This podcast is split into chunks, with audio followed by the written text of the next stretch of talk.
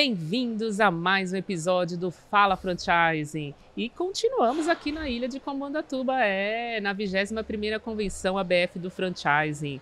E desta vez a mesa aqui tá incrível e tem, sabe o quê? Pipoca Gourmet. Vocês vão conhecer essa história que é maravilhosa. Então já, ó, já vou apresentar uma das nossas convidadas, que é responsável por essa pipoca, que é a Elaine Lilian Moura da Silva, CEO da Popcorn Gourmet. Bem-vinda!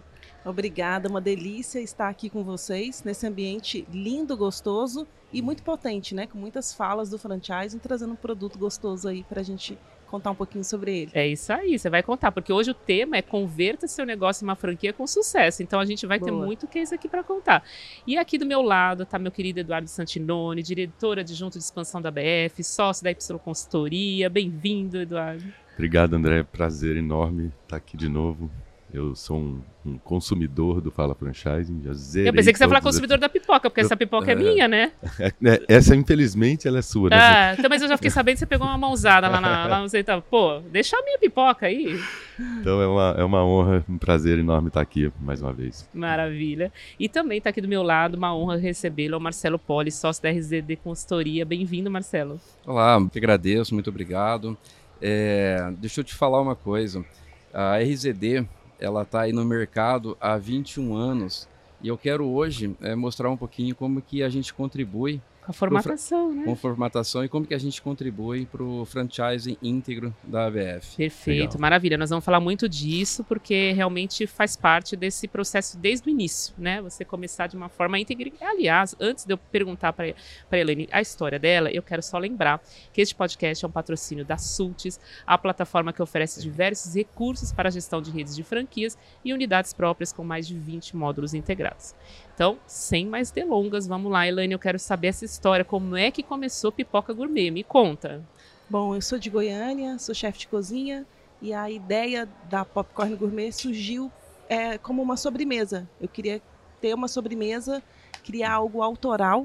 É, eu já trabalhava como chefe de cozinha, trabalhava no Palácio do Governo do Estado e, e, eu sempre dava de presente doces do Cerrado, doces que eu tinha aprendido a fazer com a minha avó, com as minhas tias, com a minha mãe, mas que carregava muita história de Goiás. Então todo mundo que vinha de fora ganhava docinho e tinha a minha assinatura. E eu comecei a ficar incomodada com a minha assinatura porque não era um doce que eu tinha criado. E aí eu sempre gostei muito de pipocas e falei, vou criar um doce com pipocas para colocar nessa compota e presentear de uma forma única. Então, o desejo era simplesmente fazer isso, presentear, presente. presentear pessoas. Aí comecei a presentear as pessoas e as pessoas voltavam me dando um feedback muito positivo do produto, que adoraram e que queriam comprar o produto. E não tinha produto para vender. E como é que é a pipoca gourmet? Como é que, você, que fórmula você chegou e falou assim: ah, vou botar leite condensado, vou botar óleo? Como é que foi isso? Me conta. Os primeiros experimentos foram mais ou menos assim mesmo, de colocar vários ingredientes e aleatório e, e, testando. Óbvio que eu tenho técnica, sou chefe de cozinha, é, então assim fui fui usando um pouco dos conhecimentos que tanto eu tinha quanto o meu time. Eu, eu tinha um buffet, eu tive um buffet em Goiânia por 19 anos. E, e, eu tinha um time de confeiteiros ali. Então foi uma construção a umas 10 mãos, é, mas a gente assim é, foi, foi repetindo, né? Eu falo sempre que a repetição leva à perfeição até chegar numa fórmula. E a fórmula que eu gostaria de chegar era de um produto distintivo, aquele produto que você não encontra igual. E eu não gostaria de colocar corante, conservante, não queria nada artificial para o meu produto. Queria que tivesse ingredientes de verdade, sabor de verdade. E aí, quando eu, eu experimentei é, deixar as pessoas comerem o produto e, e, comecei a receber esses feedbacks, eu entendi que poderia ser um negócio. Eu fui convidada para ser chefe da Casa Corro um ano depois, 2015, Olha. e aí eu aproveitei para entender como é que as pessoas iriam se comportar comprando o produto, porque ganhando estava todo mundo elogiando é demais. E aí eu falei, vou vender para ver como é que funciona. E aí fiquei ali 40 dias na Casa Cor, fui capa do jornal e esse jornal popular, que é o principal jornal de Goiás, me deu muita visibilidade e passou lá o superintendente de um shopping, que é o Shopping Flamboyant, que é um dos maiores do Brasil, olhou aquela operação que era uma food bike no estilo parisiense, os promotores fazendo degustação em tempo integral, e aí ele falou, quero exatamente essa experiência no shopping. E aí nasceu o Popcorn Gourmet.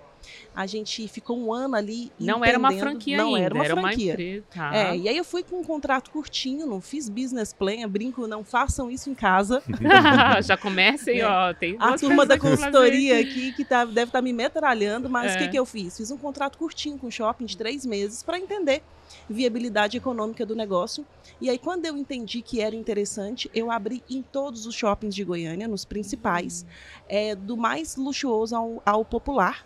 E aí eu modelei enquanto isso o meu negócio para franquia. Aí óbvio que eu fui atrás de uma consultoria para fazer a formatação do meu negócio. Fiquei um ano formatando. Perfeito. Só um ano depois, 2016, eu estava madura o suficiente, com indústria estruturada para poder é, vender franquias, porque a gente foi assediado pelo mercado. As pessoas iam nos shoppings, ah, viam, eu quero essa unidade. Eu quero levar para minha cidade. É. Que perfeito, que produto gostoso, que, que quiosque lindo. E a gente foi aprimorando tudo isso. A gente criou o branding depois, porque não tinha nome. O nome era para fazer divulgação do meu buffet. Então aí a gente criou o Popcorn Gourmet, patenteou a marca e aí enfim virou franquia. A primeira unidade a gente abriu em Ribeirão Preto. Olha no Ribeirão Shopping, a gente está lá até hoje, desde 2016. Interior aí, tá vendo? e, e, e, é um, um, modelo assim muito enxuto, muito prático, porque eu produzo tudo em Goiânia, eu tenho uma indústria que produz, então a gente entrega muita facilidade para o franqueado, porque ele tem que ter disciplina para fazer gestão de pessoas e saber vender. E aí, óbvio que a gente pensa em todos os detalhes ali para fazer é, com que ele venda mais. Perfeito. Quantas lojas vocês têm hoje? A gente passou de 50 agora. Olha, é, tem, tem bastante é, unidades pipocando aí Brasil afora. É, a gente deve fechar o ano em torno de 60, a gente tem algumas em implantação. E o curioso é que a gente pegou esse mesmo modelo aqui que a gente criou no Brasil e a gente levou para os Estados Unidos. Então hoje a gente tem uma mini indústria nos Estados Unidos Estava é, ali interessada no painel porque a gente está no exercício de exportação também. Verdade. É, então a gente, enfim, entende que o produto realmente é incrível. A gente tem uma fórmula incrível do produto. A gente tem uma aceitação de público porque todo mundo gosta de pipoca. É muito raro você encontrar alguém que Bom, fala eu não gosto de pipoca. Na minha casa pipoca é janta. Hum. Então, não. eu também sou suspeita porque a gente janta pipoca é. e a gente hoje tem mais de 15 sabores. Então tem para todos os gostos. Pipoca salgada, pipoca zero açúcar, pipoca sem lactose, com chocolate, parcerias potentes como a Nestlé.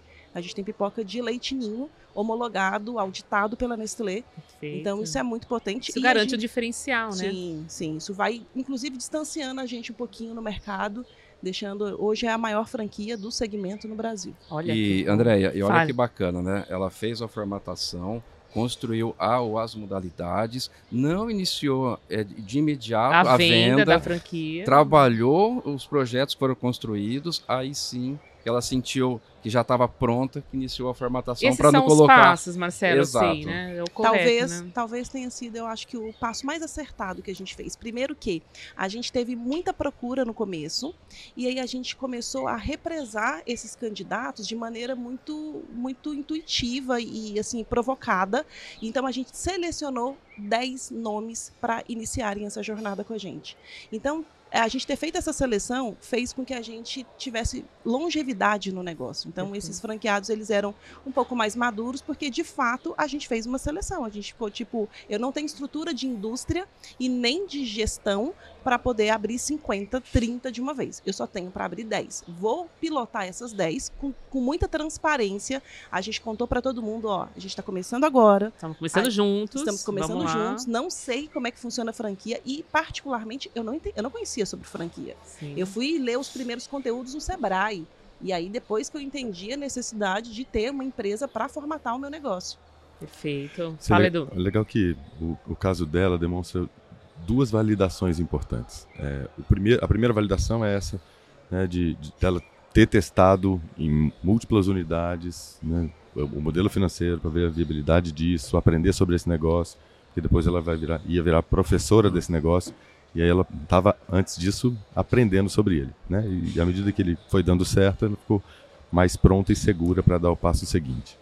E, e, aí, numa segunda fase, tem outra validação que é a dela como franqueadora, porque aí ela está aprendendo esse, dessa, dessa nova atuação e, e aí traz uma prática que até a gente vê em IFA, né? De, Sim. puxa, cuidar do cuidado que você tem que ter com os primeiros franqueados que você traz, e ela prezou pela qualidade deles e, e, e estancou a expansão nesse primeiro Sim. momento. Né? Ela fez, combinou com todo mundo e, e aí agora deixa eu me experimentar enquanto franqueadora. Aí ela se é a segunda validação, é a validação dela como franqueadora, para aí depois ela poder pisar no acelerador. Você vê, isso, ela, ela falou que fez isso de uma forma intuitiva, né? Mas é papel quando alguém chega numa consultoria dar esse feedback, explicar qual é o passo a passo, né? Então, fala um pouquinho, Marcelo, se alguém bate lá na porta e fala, olha, eu quero formatar minha franquia, o que, que vocês falam, que passo a pessoa tem que ter, que tamanho tem que ter, quanto custa, aliás, muita gente quer saber, ah, eu uhum. quero formatar meu negócio, quanto custa, como eu faço, quais são os processos, conta um pouquinho pra gente. Legal. Andréia, a gente recebe na RZD, em média, uns 12 contatos diários, né, de empresários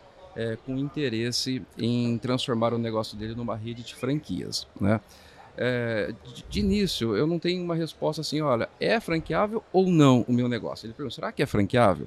Então, o que, que eu faço? Antes mesmo de qualquer contratação, nós apresentamos a ele um diagnóstico. Ele vai responder mais ou menos 25 perguntas e com as respostas que temos, a gente vai identificar se ele está pronto para contratar a RZD, iniciar a formatação, ou nós vamos passar os direcionamentos do que ele precisa fazer antes de pensar em franquear. Porque senão eu vou colocá-lo em maus lençóis e depois o franqueado que vai comprar, que vai investir e vai quebrar e vai ter um baita de prejuízo, né? Então é todo esse cuidado. Por exemplo, até trouxe aqui umas anotações, André, do, do diagnóstico, algumas perguntas, né, que são passadas para aquele interessado em Franquinho. iniciar uma formatação, né? Então a gente pergunta qual que é o tempo de negócio, quantas unidades tem, faturamento, qual que é o lucro, tem endividamento, a marca está depositada, está registrada, o seu negócio é reconhecido, qual que é o público-alvo, o ticket médio, também. tudo, quais são os diferenciais com relação aos concorrentes, na cidade onde ele está estabelecido, ele já é reconhecido, né? já tem padrão, fornecedores, com relação à padronização, seja de identidade visual, bem como os processos e procedimentos que são adotados dentro da unidade e se a operação ela roda sem a presença dele, ou tudo depende só dele. Se depende só dele, significa que não vai ser escalável. Né? Mas então já para de um por negócio aí. não costuma depender muito da pessoa, assim, que ele começa pequenininho, não é assim, funciona? Uh, no começo, né, naturalmente, quando o cara Sim. começa, né, abre as primeiras operações, ficar um pouco atrás do balcão é parte né, natural do processo, mas tem gente que mora atrás do balcão. Ah. E, aí, uhum. e aí eu falo que aí eu que falo chega... que eu falo que a, a, a primeira fase de expansão desse negócio está na liderança. Então é, é, o, é o cara conseguir ser líder para poder sair de trás do balcão e de fato ter um negócio e não ser funcionário do próprio negócio. E aí essa é a primeira fase de expansão dele. Aí ele é capaz de gerir uma ou mais de uma unidade, aí ele ele tá, né, ele deu algum, né, cumpriu essa primeira fase de ser um líder capaz de colocar isso em pé. E aí ele está pronto para seguir esse script de, de o que, que tem que conduzir aí para envelopar esse negócio no modelo de franquia. Você tem uma ideia assim, de, de quantidade de pessoas que batem na sua porta, quantos estão prontos para para formatar? Quantos por cento estão e quantos não estão? Assim, para a gente tentar ter uma ideia. Assim. Sim, ó, mensalmente, então eu, a gente recebe em torno de uns 200 leads. O que vira, o que vira franquia é na média de 12, então dá menos de, de 10%. Então, desses 200, em média, 12 formatações a gente inicia é, mensalmente. E dentro da RZD, Andréia, a gente tem uma metodologia própria que criamos que se chama é, IPDE, que seria imersão, preparação, duplicação e expansão. E é no início da imersão onde a gente vai explicar para aquele interessado em transformar o negócio dele em franquia tudo sobre franchising, a essência do franchising. Ele tem que entender que, a, a, que é o, modelo o, de negócio. O que, que é esse modelo? O que, que é o franchise? O que, que vai mudar tanto na vida dele é, pessoal, profissional, com relação à loja própria, com relação a, a, lojas franqueadas. Então ele vai entender. Ele não vai ter empregados, ele vai ter sócios, parceiros de negócios, né? Então isso tudo tem que ser explicado. Isso, né? a gente passa tudo detalhado é. para ele. Aí nós vamos escutá-lo. Aí fala, fala tudo sobre a sua empresa, como começou, que nem ela acabou de contar aqui para nós. Então quais todas as dificuldades, os desafios, para como que você pretende crescer. Então ele vai falar tudo sobre a empresa dele. Após é, a gente entender o negócio dele, nós vamos então para a preparação, que é o quê? Que é a criação da ou das modalidades de franquias, que pode ser uma modalidade quiosque. home, pode ser uma modalidade loja, quiosque, enfim. Então criamos então essas modalidades. Agora, ok, está criado, vamos então duplicá-los, porque o franchise é a duplicação. Então a gente vai fazer toda a estruturação financeira, né, estudo de viabilidade, os DRE, enfim, tudo. Aí a gente entra na estruturação jurídica, COF, contrato. Quanto tempo demora tudo isso? Todo esse processo vai em torno de seis meses. Seis meses. A gente faz toda a manualização, Tá? Nós temos uma engenheira de processos, então a gente vai na operação, faz a coleta de toda a informação, de todos os processos e procedimentos que são adotados é, na unidade, para então a gente conseguir fazer a duplicação. Isto feito, vamos então para quê? Para a expansão. Aí na expansão a gente vai definir qual é o território que ela pretende atuar, os fornecedores que tem, consegue é, atingir, né, se tiver que fornecer algum serviço, produto, ah, consegue. Não consegue ainda, então vamos atingir até 200 quilômetros, um raio, depois vai crescendo aos poucos. Então a gente estabelece quais canais que a gente vai adotar para fazer essa venda. É Instagram, é, Facebook, Google, para quem que a gente quer vender. Então a gente vai entendendo tudo isso para então fazer a venda para candidatos aí que realmente tenham o perfil para o modelo de negócio. E, e eu, eu, quero que o Edu complemente, mas só uma pergunta ainda. Custo, para quem está pensando em formatar, quanto custa uma formatação assim? Ela okay. tem uma ideia. Lá na RZD nós temos é, três modelos. Nós temos o essencial, o Pro e o avançado. No essencial, é COF, contrato, estudo de viabilidade e o manual de implantação. Muito bem, é isso gira em torno de 60 mil. Tá. Já no modelo Pro, onde nós temos é, a manualização completa, né, COF, contrato, estruturação jurídica, financeira, aí fica em torno de 90 mil. Tá. E no avançado, qual que é o grande diferencial? Após a entrega, eu acompanho o franqueador por, por mais três meses. Conseguindo os franqueados. E eu vou capacitar o time do franqueador. Nós vamos criar os núcleos da franqueadora e vai capacitando. Ó, oh, esse daqui é o que vai prestar o suporte, tem que fazer isso, isso, isso. Este aqui é o que vai fazer a venda. Então a gente vai ensinar o franqueador a fazer uma boa gestão da rede. Este modelo fica em torno de 120 mil. Perfeito. Independente de tamanho de franquia, essa mais ou menos a é a métrica. Isso, não importa o tamanho da, da empresa, mas sim. É, é a formatação, é, é, o trabalho, né? Isso. Edu, complementa aí um pouco. Você também tem a Y Consultoria, eu quero entender aí esse mercado que a Elaine já passou. Legal. É, acho que tem. A estrutura é, é mais ou menos né, essa é, que o Marcelo trouxe, e a gente, a gente adiciona algumas coisas no nosso caso é, porque eu acho que no, no, fim do dia o que a gente faz é ajudar empresas a expandirem. É, e, então a gente é uma empresa de ajudar na expansão, na estruturação para essa expansão. E, e, franquia é um caminho, mas ela não é o único não caminho. É. Então, e por vezes, e a gente né, tem a metodologia que a gente é, ajuda a escolher esse caminho e, e eu, embora eu seja seja franquia futebol clube, porque né, sou franqueado de quatro unidades, né, a gente é, é, é, fornecedor com a consultoria, né, atuação com a BF, então assim, eu sou franquia futebol clube. Mesmo assim, eu entendo que franquia não é para todo mundo e nem para todo e nem para todo empresário. Então, ela é uma para encaixar no modelo, para de fato franquia ser o caminho, a gente faz esse estudo para que, que ele escolha, porque pode, tem outras formas de expansão possíveis, e dependendo da fase de vida dele, da, do, do, desejo, do tamanho do sonho, tem vários aspectos que eu falo que a, a, é uma combinação entre modelo de negócio e cabeça do empresário. Esse, pô, Como posso... é que dá esse match? O que, que precisa ter aqui e aqui para falar isso é franquia? Digamos que eu sou né, dono de uma, de uma operação de pipoca chamada Popcorn do Edu.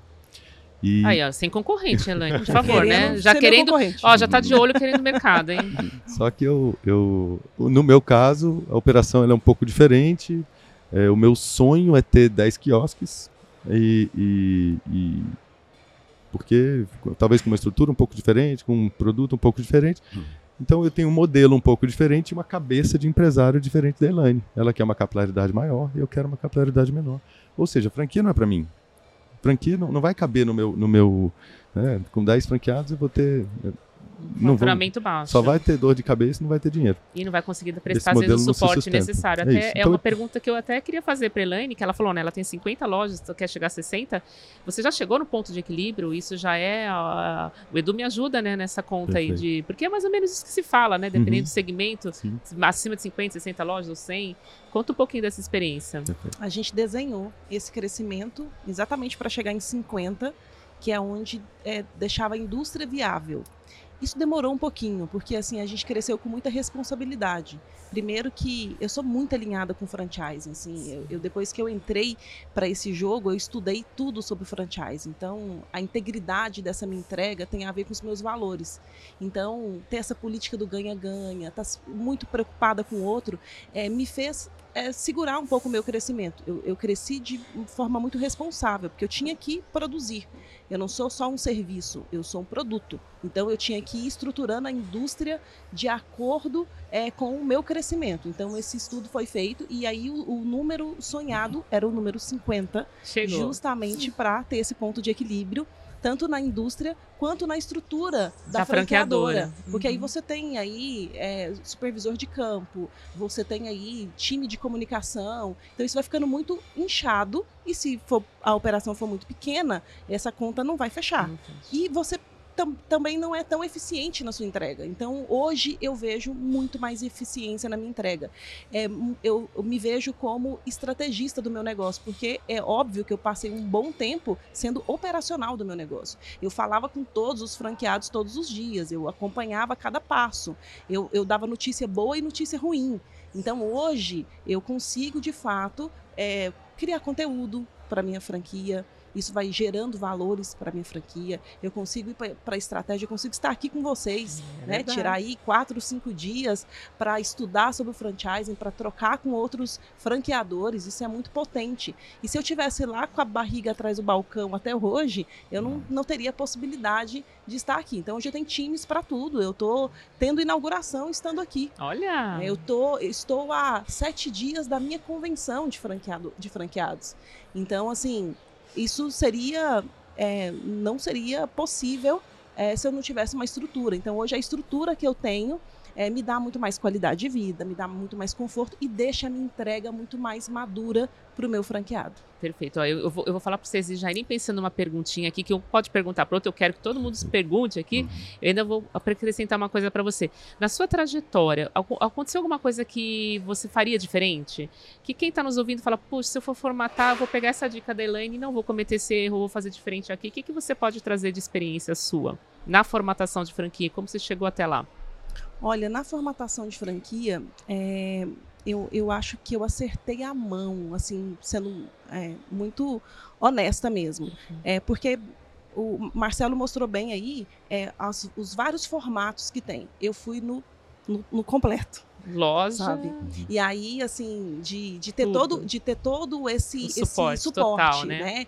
Então, de estar de tá com a coffee bem formatada, de estar tá com tudo manualizado. Então, eu comecei, de fato, com uma estrutura mais robusta é, por uma franquia desse tamanhozinho. O meu site foi o mais robusto. É, eu venho de qualidade de processos, então eu, eu, eu, estruturei algo muito maior. Eu já enxerguei lá na frente. Eu já e você fiz... se capitalizou para esse momento? Ou você. Sim. Como é que você fez para que as pessoas se inspirem nisso? Sim, eu tinha um buffet na época. Sim, e aí, assim. é, e aí eu, eu fui migrando aos poucos. É, até que 2019 eu, eu é, descontinuei o buffet e vivo hoje só da franqueadora, mas eu aportei muito dinheiro do buffet na época para que eu começasse robusta, começasse estruturada, não robusta no sentido de unidades. Nunca coloquei aceleradora. É, o, o, meu crescimento ele é orgânico. O que faz a minha rede crescer são depoimentos dos meus franqueados. Tá? Então esse foi o formato que eu, que, eu, que eu fiz e aí essa troca com o meu franqueado, ele se sentir num ambiente seguro, tanto eu tenho multifranqueados, quanto eu tenho os meus franqueados é, atraindo novos investidores para minha marca. Ah, perfeito. Quer perguntar, Edu? Não, eu, eu, queria que você contasse um pouco mais, porque um, um das boas práticas que, que a Elane fez no, na rede dela foi é, a história dela né, fazer a primeira fase de vendas, trazer, escolher bons franqueados e conta um pouco mais do benefício disso é, e, e, como é que isso, né, como é que isso repercute até hoje é, com, com, essa, com essa escolha que você fez lá atrás. É, eu não julgo a turma que começa gigante e crescendo numa velocidade enorme. Foi o modelo que eu escolhi. Então, naquele momento, era interessante para mim, principalmente por eu ser indústria e eu era uma mini indústria. A minha indústria, ela funcionava dentro da cozinha do meu buffet. Então não tinha uma estrutura. Ela tinha podia. que acompanhar esse é. crescimento. É, não adiantava você crescer muito aqui, você não tinha estrutura. Eu iria desorganizar esse, esse meu crescimento. Queimar a largada, né? Sim, mas a parte boa foi exatamente é, atrair pessoas mais alinhadas comigo, sabe? Mais alinhadas com valores, mais alinhadas é, pensando em longevidade do negócio. E aí, é, eu, quando eu olho eu, três semanas atrás, a gente comemorou oito anos desse quiosque no Shopping Flamboyant. E enquanto isso aconteceu, eu vi um monte de marca entrando e saindo. Então, você olhar para o seu negócio e entender que ele tem longevidade e que ele é estruturado, porque poderia, por que, que eu rodei um ano sozinha sem trazer franqueados? Poderia ser uma modinha. E André, como opa. a gente viu, né, as paletas mexicanas, as Sim. brigaderias, a gente viu uma série de modinhas. Então, eu também tinha uma insegurança do meu produto ser uma onda e depois isso não se sustentar sabe? Então... E replicável, de repente alguém começar a ter várias. Exato. Muita gente replicar, né? Isso que eu queria entender, o diferencial que faz com que você se, se destaque no mercado, né? E é exatamente ter um produto distintivo, aí fazer boas parcerias. A e... Nestlé, como você comentou. Exato. E, e, trazer uma inteligência interna ali de pesquisa e desenvolvimento. É assim, a gente lançou um produto zero açúcar, eu não gosto de adoçante. Então, quando eu fiz o produto zero açúcar, a pipoca teve que ser muito gostosa. Então, eu demorei três anos para chegar nessa fórmula do zero açúcar gostoso. Eu queria algo agradável para a experiência do meu consumidor.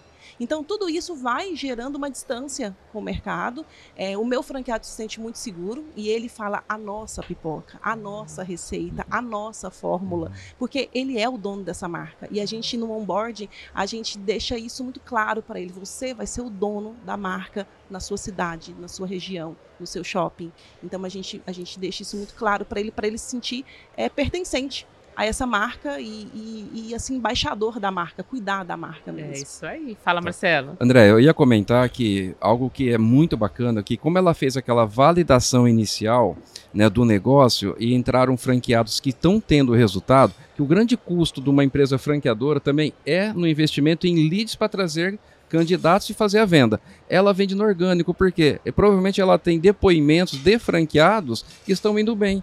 Então ela não precisa fazer um alto investimento. O próprio negócio dela, os próprios franqueados dela vendem a franquia, confirma, pode comprar, que é bom. Né? Então isso é um grande diferencial, parabéns. E essa é uma indicação. Aliás, fala do, fala Não, do queria, Eu queria só trazer aqui é, essa, essa prática dela, porque eu acho que no fim vou contar uma história de, de que, eu, que eu vivi pouco menos de 10 anos. Eu fui. Mas eu fui... você é tão novo, Edu. É, eu, eu sou os cabelos, são os cabelos. criança, né? é, que eu fui fazer a Franchise University da, da Xerto. E, e aí, isso foi antes do Altino ser presidente da BF. Olha só. E... Grande Altino, um beijo Altino. Tá, pois tá é, um grande Altino e, e, a história é sobre ele, porque eu, ao final do, do, do, da Franchise University lá, né, é, foi, fui tirar uma foto que ele tinha palestrado lá no final e ele, fomos tirar uma foto. E, e, eu, por acaso, eu fiquei do lado dele na foto e na hora de levantar é, e, e, e, voltar para os lugares, ele me puxou e falou assim: "E você? Qual que é a sua marca?" Aí eu falei: "Eu tenho uma consultoria de franquias." E aí ele foi instantâneo em falar: "Você precisa saber que a sua responsabilidade é muito grande." E, e aquilo foi um, uma aula, né, em poucas palavras, de uma figura que eu admirava e quanto mais eu convivo, mais eu admiro. E, e que eu carrego comigo, de fato, é, o, a nossa responsabilidade como consultoria, ela é, ela é, acho que tem que ter uma faixa no nosso escritório dizendo assim, isso aqui é bom para o franqueado, porque no fim o que a gente está fazendo é multiplicar um negócio e, e, e e ele precisa ser bom negócio lá para a ponta, porque a gente tem que né, criar rastro de prosperidade. Sim. E, e isso está muito na nossa mão, né? enquanto consultoria, enquanto quem está ali ajudando a, a, amarrar, desenvolver e capacitar também esse, esse, esse, esse novo franqueador. Então, eu carrego isso comigo e acho que essa é uma, é uma mensagem importante Você sabe gente. que recentemente no podcast teve o, o CEO do Mercadão dos Óculos, esteve aqui conosco, o Gustavo, ele falou assim, olha, minha, na minha franqueadora eu tenho uma cadeira com escrito franqueado. Então, tudo que alguém vem dar uma ideia, fala, senta nessa cadeira e vê. Então, ele tem fisicamente, até ele, todo mundo que ouve essa história fala, eu vou replicar, porque é, é isso Boa. que o Edu falou. Você tem que sentar na cadeira do franqueado para tentar entender, né? E olha, que, em complemento ao que o Edu falou, é, quando o cliente entra lá né, para iniciar a formatação, ele recebe um login, ele tem acesso a 142 vídeos, é, nós temos a RZD Edu, né, que é de educação, então todos os nossos colaboradores, conforme o departamento, grava vídeos, né, falando sobre marketing, falando sobre jurídico, falando sobre financeiro, sobre expansão. Então são 142 vídeos já disponíveis na nossa plataforma. Então a gente contribui bastante para a educação do franqueador. E a RGD ela sempre teve também esse cuidado. É, eu trabalho de franquia desde 2001, com escritório em 2006. Em 2010, nosso slogan era crescimento com segurança. E em 2022, nós mudamos para franchising de verdade. Então sempre realmente a gente tem essa preocupação, viu, Edu, de a gente trazer bons empresários e realmente negócios que são franqueáveis de verdade, que traz resultado para franqueador, franqueado e cliente final satisfeito com esse ecossistema. E você vê que a Elaine falou, né? Ela no começo ela procurou o Sebrae, ela não conhecia nada de, uhum. de franquia, né? Então assim é a importância dessa disseminação de conhecimento. E eu até queria aproveitar que está com a palavra perguntando para você, é, hoje você sente uma diferença de quem chega e até do complementa procurando por franquia, entendendo um pouco mais do que é a franquia, ou vocês assim ainda têm que fazer um trabalho do zero, porque muita gente chega assim sem ter ideia, né, do, do que é a franquia melhorou bastante. Né? Hoje o acesso à informação, né, ele é bem amplo. Então, quando as pessoas nos, nos procuram, ela pode não ter assim um conhecimento Profundo, técnico, técnico, né, do negócio, mas ela já entende sim é, o que, que ela quer. O que ela não entende é que ela não está muitas vezes ainda preparada para de tá fato é, fase, é, criar né? a rede de franquia delas. Então aí a gente faz todo esse um cronograma com ela para prepará-la para que um dia ela assim ela possa nos procurar ou alguma outra consultoria e transformar assim com segurança o negócio dela em franquia. Vocês ajudam também na captação de franqueados ou é só a parte primeira da consultoria? Nós temos é, sim a venda de franquias, né? Nós temos hoje 10 marcas que vendemos e temos depois a gestão jurídica que é composta por um time de 17 advogados. Então a gente advoga aí para diversas empresas franqueadoras e fazendo o que? Principal, o preventivo. Né? O preventivo é com o objetivo de evitar que franqueador ou franqueado tenham problemas, né? É fazer um belo suporte e principalmente também digo para todos os franqueadores, eu sempre comparo um franqueador com um empregador. Em que sentido? Tudo tem que ser registrado. Lançou um novo serviço, um novo produto para a rede, registra, treinou a pessoa, ela tem que assinar que recebeu o treinamento, que capacitou, tudo tem que estar devidamente registrado para que o franqueador não venha também a ter problemas lá na frente. Então a gente faz um preventivo bem bacana junto aos franqueadores. Legal. Edu, queria te perguntar assim, como que, como que vocês fazem para dimensionar o tamanho de uma rede? Chega alguém lá, como que você imagina quanto que aquilo vai faturar, quanto vai alcançar? Quais são as métricas que vocês utilizam? Legal, a gente né, tem um pedaço desse, desse trabalho né, de preparação, né, é fazer um bom plano de expansão, né?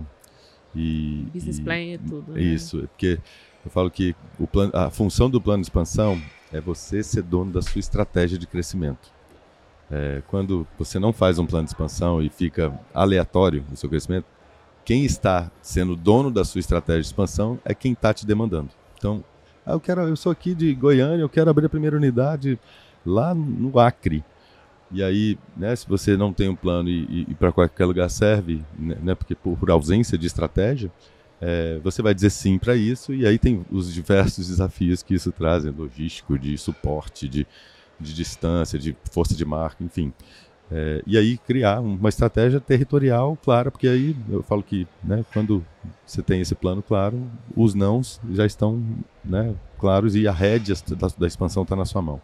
E aí, claro, trazer muito dado, muito muita dado das operações, estudo de, de né, região de alcance, potencial de, de, de, faturamento, quantas unidades cabem em cada região. Então, e aí que se define que... taxa de royalties, tudo, essa análise vem daí também, desse é, momento. É, isso é um, é um input né, importante para isso, é, e para a definição dessa, dessas taxas a gente é claro que é, é um equilíbrio entre, entre é, como é que é um bom negócio para o franqueado, que nível de suporte que essa franqueadora vai dar, como é, quais são os custos dessa franqueadora. Né? Eu falo que tem que vir com o termostato ali no meio. Se eu jogo mais dinheiro para a franqueadora, o franqueado sofre. Se eu jogo mais dinheiro para o franqueado, a franqueadora sofre. E, e, tem que ser, além disso tudo, equilibrado com as ofertas de franquia que estão disponíveis né, no mercado. Sim, então, É, é, uma, é uma conta, não é um padrão, né? Ah, vai 40 mil, 5, 2 e, e segue a vida. Né? É, é muito sensível é quando você vai definir a porcentagem dos royalties. Você vai ser, por exemplo, sobre faturamento bruto, sobre pedido de compra, se é um valor fixo é, mensal. No caso dela, que é uma indústria. Né? Né? Então, há várias possibilidades. Porém, para a gente conseguir chegar, eu, no meu entendimento, numa forma é, mais certa, assim, sem errar muito, é você entender qual que é a lucratividade então, ah, o franqueado consegue ter, no final, 18% de lucro. Se eu cobrar 10% de royalties, eu mato o franqueado. Aí sobra 8%. Então, tem que ser realmente, tomar muito cuidado, como realmente Edu disse, para não é, é, prejudicar o franqueado na receita dele e o franqueador também receber pouco. Né? Porque se a gente prejudica muito o franqueado em querer cobrar uma taxa alta, é onde muitas vezes vem a questão de você não lançar todas as vendas no sistema, tendo como objetivo não pagar a totalidade correta dos royalties, entendeu? Então, se você cobra certo, o franqueado vai sim lançar todas as vendas e vai pagar certinho. Perfeito. Ó, você já vai pensar numa pergunta que eu quero que você lance aqui na mesa, hein? Tá. Elaine, como é que você trabalha a questão dos, dos royalties lá? É sobre compra de, de, de, produto, é sobre venda? E até falando um pouquinho de franqueado, como que vocês escolhem o franqueado de vocês? Que perfil esse, essa pessoa tem que ter para entrar na rede? Me fala um pouquinho. Tá, sobre cobrança de royalty, é, a gente cobra 5% sobre o faturamento dele é, porque a gente tem é, o produto, mas nós temos hoje lojas que são mini cafeterias. Então, ele tem outros produtos homologados é, por fornecedores e então não poderia conseguir fazer tudo na venda de produtos. Mas é óbvio que a gente, na auditoria, a gente faz esses comparativos é, de compra dele, tanto dentro do, da minha indústria quanto dos parceiros, para a gente entender se, se isso está fechando ou se está próximo da realidade. É, mas nem é só pela cobrança de royalty, é muito para dar um suporte para o franqueado, onde você está errando. Perfeito. Você precisa ajustar isso aqui, talvez você está perdendo controle nisso aqui, talvez a, a dosagem desse produto tenha saído da ficha técnica que eu te entreguei. Então, muito para poder dar suporte também para o franqueado. Legal. E a questão de como você seleciona o franqueado, qual, qual é o perfil dessa pessoa que você está trabalhando do seu lado? É, a gente é, traça esse perfil e de vez em quando, quando a coisa começa a sair do trilho, a gente chama, chama ele e fala: Lembra que eu te falei isso aqui? É. Então a gente fala muito sobre. Você tá, você tá afim de seguir regras? Você topa seguir regras? Porque é diferente esse, esse tipo de empreendimento. A gente acaba virando educação, explicando para ele que esse modelo de franquia, de ser franqueado, também não é para todo mundo. Tá? De repente o cara ele tem um perfil de liderança e que ele quer comandar tudo, ele não vai conseguir se adequar nessa cadeira de franqueado. Tá? Então a gente fala que ele tem que ter espírito empreendedor, a gente faz várias perguntas do tipo como é que ele lida com gestão de crise. Porque as, vai ter problema. Não, não, vai, não é todo dia que vai tudo funcionar. Tem um dia que, que vai ser domingo e na véspera do Natal o colaborador dele não vai trabalhar. Como é que ele vai fazer essa gestão de crise? Como é que ele vai lidar com o consumidor que às vezes é intransigente? Isso, isso vai acontecer. Então a gente fala muito dessas adversidades, a gente entrevista é, com muito critério e a gente deixa muito claro qual que é o perfil que a gente quer de gente jogando o jogo. E aí a gente mostra muito isso. É, na verdade, o franqueado compra a minha história. Ele compra a minha verdade, ele compra a minha transparência. E aí a gente entende se ele está alinhado com isso. E aí tem uma coisa de ajuste de valores. Não é que eu sou melhor ou pior do que ele. É uma questão de ajustes. A gente, a gente deu match ali, combinou, e, e a gente pode ter uma jornada muito frutífera. Porque eu falo muito isso no onboarding. Você está afim de vir para ter lucro e para se divertir conosco?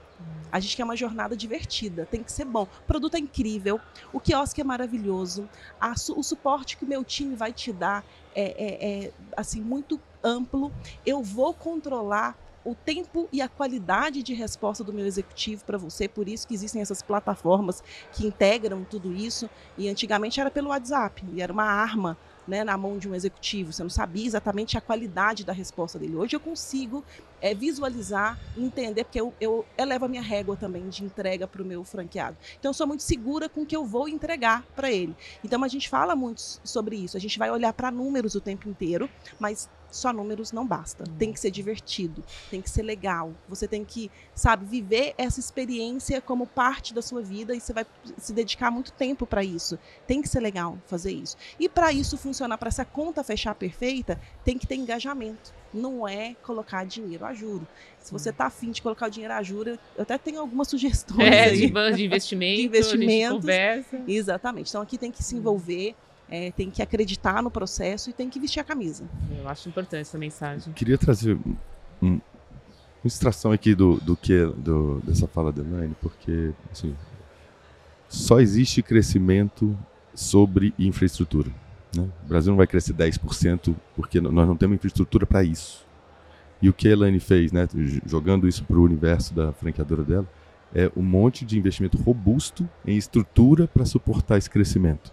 Que é o franchise é. íntegro, né, Edu? Exatamente. E aí, aí eu, eu, tô, eu, de fato, tô com o carro preparado, com as rodas no lugar certo, com o motor né, compatível, com, né, e, e aí eu posso acelerá-lo. Ou seja, não é o problema a velocidade. Não. A questão é o carro estar tá inteiro para ir na, nessa velocidade. Né? Expansão é, é, é, é, inerente ao franchise. Né? É. É, é importante, importante nessa lista de tarefas, a gente coloca também, você está sujeito a correr riscos. Você está afim de correr riscos? Porque não tem garantia. Você é, minimiza riscos, minimiza problemas, porque já foi testado por muita gente. Eu testo isso o tempo inteiro, então eu ajustei e cheguei numa fórmula de negócio também é que está mais próxima do real. Mas existem adversidades do local, do ponto, né? A gente estava falando recente é, de, um, de um case meu é, de geolocalização é que eu mostrei para o Edu, eu falei, Edu, olha esse quiosque aqui, o ponto é incrível. Tem um volume de passantes maravilhoso aqui. Só que as pessoas não veem meu quiosque. E aí a gente olhando para aquilo e aí até alguns ajustes, vira esse quiosque, vira, então foi uma virada. Porque as pessoas assim. passavam às vezes de costas, é, passava né? de lado. Pa, de lado. E aí as pessoas começaram a passar de frente para o meu quiosque. Então é um ajuste fino, tem que olhar para a operação, sabe? Isso vai acontecer. Sabe? O executivo do shopping, ele ele ele define que aquele ponto é incrível que aquele, ele tem um fluxo de passagem maravilhoso, mas um ajuste pequeno faz toda a diferença. Então, e, e qual foi o resultado dessa mudança? O resultado foi simplesmente o dobro o de dobro. vendas. O dobro. Cê, cê não sabe? mudou de lugar. Né? Não ele mudou. Não, ele só lugar. virou. E isso tem a ver, de novo, com o podcast que a gente teve aqui, que até foi o próprio Gustavo do Mercadão. Ele falou assim: quanto mais idade a gente tem, a gente tem menos mobilidade no pescoço. E ainda mais com os celulares. Então a gente não percebe essas coisas, que a gente não faz mais isso. A gente não olha para lá, a gente olha assim. Então, realmente, isso é o que você falou, uma viradinha já está no caminho da pessoa, né? Isso é fundamental. Aproveitando só uma coisa que eu queria ver com você, você é uma indústria, como é que você desenha o crescimento em espiral? Como é que você faz essa questão da logística no, no seu caso? É, a gente fez toda uma estrutura de indústria mais robusta do que é o tamanho da minha rede hoje. Ah, já estava preparada, ela já está de olho, né? De novo. Né? Por isso que eu estava lá ouvindo é. o povo falar da China, sabe? Você já está de olho na China? Estou de olho na China já. Próximo podcast é disso, então. Já, já me fala aqui. Quais eu vou ideias. ficar ligada no próximo podcast é. para eu pegar todos os insights, porque a turma que vem aí bem poderosa, poderosa nesse tema. É então a gente tem uma estrutura de indústria é, que cabe ela ampliar ali também. Depois que eu atingir a minha capacidade produtiva, eu tenho espaço para ampliar. Para ampliar. Tá? Então a gente está hoje é, trazendo esse produto, essa embalagem aqui é um produto para o varejo. Então a gente entrou agora com produto em prateleira de supermercado, Perfeito. além de franquia. Então um outro canal que a gente está é, tá acessando. E como é que a gente fez isso e não gerou conflito com o franqueado? Com franqueado. A gente chamou o franqueado para jogar esse jogo com a gente e aí ele é ele pode ser um representante comercial da gente num raio ali da, da unidade dele, ele pode vender para um empório, ele pode vender para uma padaria, ele pode achar similar ali para ele fazer essa, essa gestão. Ele tem exclusividade de, nesse ele território. Ele tem nesse território, sim. E aí ele não vai atender grandes redes, até por conta de negociações, Perfeito. de volume de entrega e de alíquota, uma série de situações. Tá? Mas o franqueado, ele coloca muito mais possibilidades é, de contatos com a marca, que também é importante para que a marca seja conhecida e se fortaleça. E, então ele entendeu isso é, não como uma ameaça, mas sim como uma possibilidade de faturar mais. Mais um negócio, né? É, mais e aí uma a gente portinha. tem várias possibilidades. A gente tem um mini carrinho de eventos, ele bota no porta-malas, faz aniversário, faz coquetel, ele coloca esse produto numa embalagem da marca do, de uma empresa e aí isso vira presente de Natal. É, enfim, tem um, um, infinito de possibilidades. Se ele se envolver, ele vai ganhar dinheiro. olha, isso. que demais, hein? Mas olha, a gente está caminhando para o final. Quero que o Marcelo. Tem pergunta para fazer? Já faz. Tem, hein, tem Marcelo? uma perguntinha assim para tá fazer para o Edu. É, falando em expansão, né? A Elaine ela faz a, a expansão interna, pelo que eu entendi, né? Sim. E, e para quem pretende contratar, Edu, uma consultoria de expansão, quais são os cuidados que um franqueador tem que ter ao contratar, escolher uma consultoria para trabalhar essa expansão. Legal demais, importantíssimo isso, porque uh, eu acho que essa é uma dor importante, né, de, um, de uma parte relevante do franchising, que é como é que vender franquia, né? Sim. Todo negócio nasce para calçado em vendas e esse é um, um, pilar, né? E no franchising não é diferente e para mim uh, eu entendo que ela precisa olhar para como é que uh, são os alinhamentos né, de, de boas práticas, de valores. Talvez um, um processo semelhante ao, ao, ao, de escolha de uma franquia, né, que é onde a gente fala, ah, conversa com o franqueado. Então, é, talvez aqui falar, né, conversa com quem com quem está né, sendo expandido por aquela marca, é, o uso de broker. É, né, nos Estados Unidos, hiper, hiper usado, então, é, só usar de uma, de uma maneira certa e com a estratégia certa. Né? Eu vejo gente, às vezes, com uma ultra dependência de um, de um, de um terceiro, é quase como se você terceirizasse 100% do seu departamento de venda, qualquer empresa, isso tem um risco, então é, é, eu acho que cabe o uso disso como uma complementaridade a outros canais de vendas que você tem interno, e aí a escolha de quem vai fazer, como vai fazer, qual vai ser o papel, quem, e, aí, claro, e a qualidade do lead, para que para a marca tem que cuidar, é, ela que vai cuidar do dia seguinte para eu, não, eu não pegar um parceiro que, que faça simplesmente, né, esteja atrás de taxa, atrás de comissão, para poder é, só, só pôr ela no bolso e não cuidar do dia seguinte. Quem vai cuidar do dia seguinte é esse, esse franqueador. E aí, todos os alinhamentos necessários para que a, é, esse seu parceiro, broker, é, vai ter é, é, o cuidado com o dia seguinte, é, é para mim ele é fundamental. Eu conheço inclusive marcas que, que fazem é, esse trabalho de terceirização é, e ele vai, ele cuida tanto do dia seguinte que vai até a implantação. Na hora que acaba a implantação, eu falo, cara, agora eu tenho certeza que a sua negociação de ponto está do jeito certo. Então, assim, existem terceiros sim que fa tem, fazem isso com muito cuidado. É, é só a, a, marca ter essa, essa, essa, atenção na hora de fazer essas coisas. E, e, as é. empresas que você faz esse trabalho, elas viram seus promotores. Eu estou falando de causa própria, hum. porque a gente usa os serviços da Y, foi uma coincidência boa encontrar olha, o Edu. Aí, olha, a gente não foi combinado. foi, foi coincidência. Eu adorei quando eu vi que era o Edu que é. estaria aqui. A gente usa o trabalho da Y para geolocalização. Então a gente quer abrir uma loja de rua e a gente quer ser assertivo nisso. E aí, como é que eu cheguei no Edu? Eu conversei com outra franqueadora e que, que já usava esse serviço. E aí, a hora que ela me falou, me senti super segura. E aí fui de olhos fechados. É Foi assim que a gente começou esse esse contato esse e, depois Mas... o, o, Edu vai ser o, o, mestre de cerimônias e o que vai costurar a minha convenção. Olha, então a daqui gente tá sete dias. super alinhada daqui sete dias, viu, Edu? Tá, mas a pipoca é minha, tá? Você já tem essa pipoca. Não Tudo vai, bem. Não vai roubar aqui. É isso aí, o franchise Eu... íntegro é isso que acontece, né? É um indicando o outro que é trabalha isso. certinho, é isso daí. E, e, acho que essa é, a gente viu isso, essa é primeira convenção aqui? É a minha primeira. O que, que você tá achando? Comenta. Ah, eu tô assim, primeiro eu tava super ansiosa para vir para cá tá? Porque os meus amigos sempre me falaram: você precisa ir nessa convenção, você precisa ter essa troca é, com outros franqueadores. Então eu me preparei para vir para cá e vim cheia de ansiedade mesmo. E eu acho que a minha ansiedade não conseguiu alcançar a dimensão que é isso. Realmente eu estou impactada. Chorei hoje, ah. né? Quem não, né? Quem não? Foi incrível. Não, foi lindo. Assim. É, o Derek, assim, não, olha, para foi... quem não viu, vai, vai ver hum. depois os nossos conteúdos. Surfista com deficiência visual, ele é incrível, incrível. Olha, deixa todo mundo no chão, né? Deixou. Sim. Porque quem reclama tem a que gente repensa, um né? Repensa a gente repensa tudo, né? muita né? coisa dos nossos problemas. Que você né? pode tudo, gente. É impressionante é. o que ele. Então, hum. está perto de outras marcas muito maiores do que a minha. E assim, hoje a gente fez uma mesa redonda. E na mesa redonda eu vendo gente muito maior do que eu vindo para me ouvir.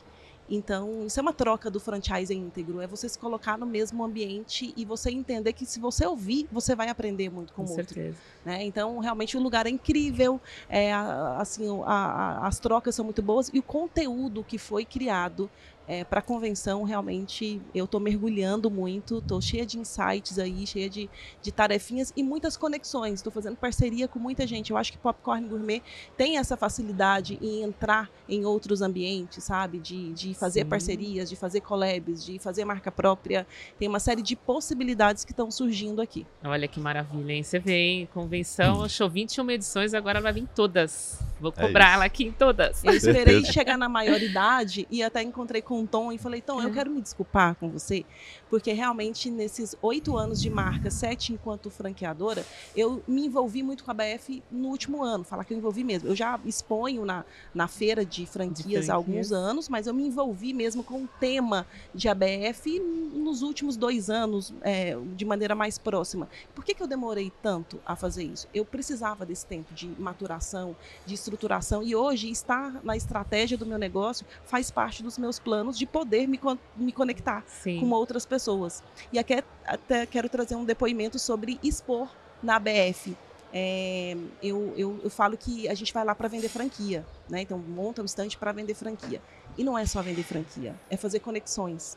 O ano passado eu estava lá com um stand na BF e aí passou o Paulo Gratão, do ah, Pequenas Empresas, querido. Grandes Negócios. Conversei muito com ele ontem. Falei, vou entrevistar a Elaine. Ela falou, vai, vou. Ele já me deu uns insights, um beijo. É, e aí ele contou a minha história de uma maneira tão sensível, é. foi tão bacana, sabe? Assim, e aí é, ele contou essa minha história e a Endeavor leu a minha história. Olha que legal. E aí eu entrei para Endeavor, fui acelerada, no, fui, entrei no programa Scale Up. Entrei no programa Scale Up, fui para o Google, fui para o Carrefour, enfim, esse produto virou para o varejo, porque foram insights que saíram ali. Olha. Então, assim, às vezes a gente pensa que a gente vai para vender franquia, a gente vai para vender franquia também, mas a gente vai para fazer conexões, a gente vai para fazer parcerias, a gente fez marca própria para alguns parceiros durante a visitação na, na feira da BF. Enfim, são outros negócios que também podem surgir ali, não só vender franquias. Ai, que demais, né? Gente, eu preciso já me encaminhar para o final, porque daqui a pouco a gente vai falar de China aqui, mas eu quero passar, primeiro agradecer a todos vocês, falar que o Marcelo aqui dê a mensagem final, já te agradecendo. Se tiver alguma pergunta, já faça também. Obrigada, viu, Marcelo? Bem, eu que, que agradeço pelo convite, agradeço aqui aos colegas, né, e digo que trabalhando de forma correta o franchising, fazendo o franchising de verdade, é, trabalhando o ecossistema, franqueador, franqueado, cliente final, sem dúvida o franchising é sim é, um grande negócio para que você cresça, que você gere oportunidades de outros negócios, oportunidades de emprego. Então, franchising de verdade e franchising íntegro podem contar com a RZD. É isso aí. Você está lá no interior, que o interior, olha, a gente a BF fez um estudo mostrando as 30 cidades que mais cresceram em, em, em faturamento de franquia unidades. Sim. E o interior está lá em cima, está bombando. A gente tem São José do Rio Preto aí, pleiteando ser uma pele de franquias, ou seja, você está também numa região que está é, lá de Rio Preto, né? dessas 10 marcas é, maiores, nós formatamos três delas, que foi a Seguralta, Chiquinho Sorvete e Odonto Company. Olha que né? legal. Né? Então, essas três foram formatadas pela RZD. Então, para nós aí é um grande orgulho estar levando aí grandes cases para o Brasil e também marcas, claro, que crescem regionalmente. É, lá tem uma, uma, pizza, uma, rede de pizzaria, que é a Bela Capri, que é a maior rede de pizzaria do interior paulista. Né? E que é comandado pelo Guto, que é o diretor da regional, é, da, da regional lá de São José do Rio Preto. Guto. Legal, obrigada pela presença. Eu que agradeço. Com você. Você já é de casa, então manda seu recado. É um prazer enorme sempre estar aqui, Andréia. Você conduz isso com um brilhantismo ah, infinito. E realmente, é, eu acho que a gente ter, a gente é responsável por, né, essa multiplicação que o franchising gera. É, o nosso propósito é, é, o fomento do empreendedorismo, é ajudar esses empreendedores a alcançarem suas visões e, e, e o franchising é a multiplicação disso. Então, é, é muita responsabilidade na hora de cuidar desse, desse, de, dessa rede que está crescendo e que vai gerar novos empre, empreendedores. Ouvimos isso muito hoje né, com a parceria Sebrae-ABF, que é acertadíssima. É, o quanto que o franchising é um, é um caminho né, muito sólido para entrada no empreendedorismo. Eu entrei assim, desse jeito e, e, como milhares de brasileiros o fazem todo ano. E, e eu acho que é, isso tudo nasce com, com esse processo que a, gente, que a gente ajuda esses empresários que tiveram sucesso a se estruturarem para ajudarem outros empresários a alcançarem o mesmo sucesso. E para mim não, o empreendedorismo é, é a mola propulsora, propulsora. De, de desenvolvimento e eu acredito fortemente nisso, por isso a importância desse nosso papel. É isso aí, obrigada, é viu? E olha, a Elaine, que, como que eu posso agradecer? Não tem tamanho, porque assim, para mim é um orgulho ter você aqui como mulher, como representante do empreendedorismo feminino. Então, assim, essa história é linda e eu estou assim muito feliz com a sua participação. Obrigada, viu? Você está sempre convidada. André, eu que agradeço e uma honra estar com vocês aqui, Marcelo e Edu, com essa bagagem toda. Acho que eu aprendo muito toda vez que eu estou ouvindo. E você fez uma pergunta lá atrás, aonde é que eu errei? E eu acho que fui amadurecendo aqui, entendi agora. É que para quem está começando, talvez o meu recado seria se aproxime mais da entidade é, no começo. É, estude, tem muito conteúdo gratuito, não é só sendo associado. Você tem acesso a conteúdos gratuitos e que vão te fortalecer e vão te formar enquanto franqueador dentro de um ambiente íntegro. É, eu ouvia muito há tempo lá atrás é, marcas que enganavam pessoas, marcas que, Sim. sabe, que detonavam com essa figura do franchising. E aí a gente tem um ecossistema aqui que ele, ele, na verdade, eleva a qualidade da entrega desse serviço para o franqueado.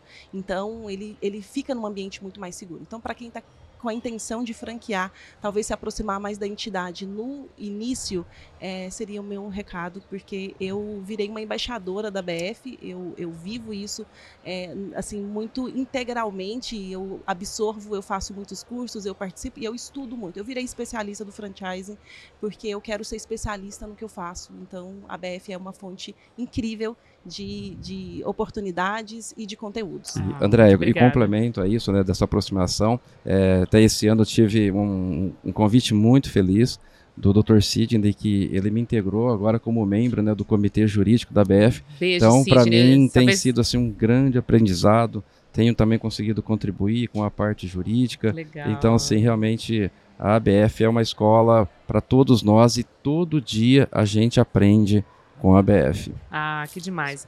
Olha, um beijo até para o Sidney, diretor jurídico da BF, um cara incrível que nos ajuda aí a construir esse franchising íntegro. Nessa vez ele não está na convenção, mas está nos ouvindo, está sempre participando. Então, olha, só tenho a agradecer a vocês três, muito obrigada. E lembrando que esse podcast foi patrocinado pela Sults, a plataforma que oferece diversos recursos para a gestão de redes de franquias e unidades próprias com mais de 20 módulos integrados.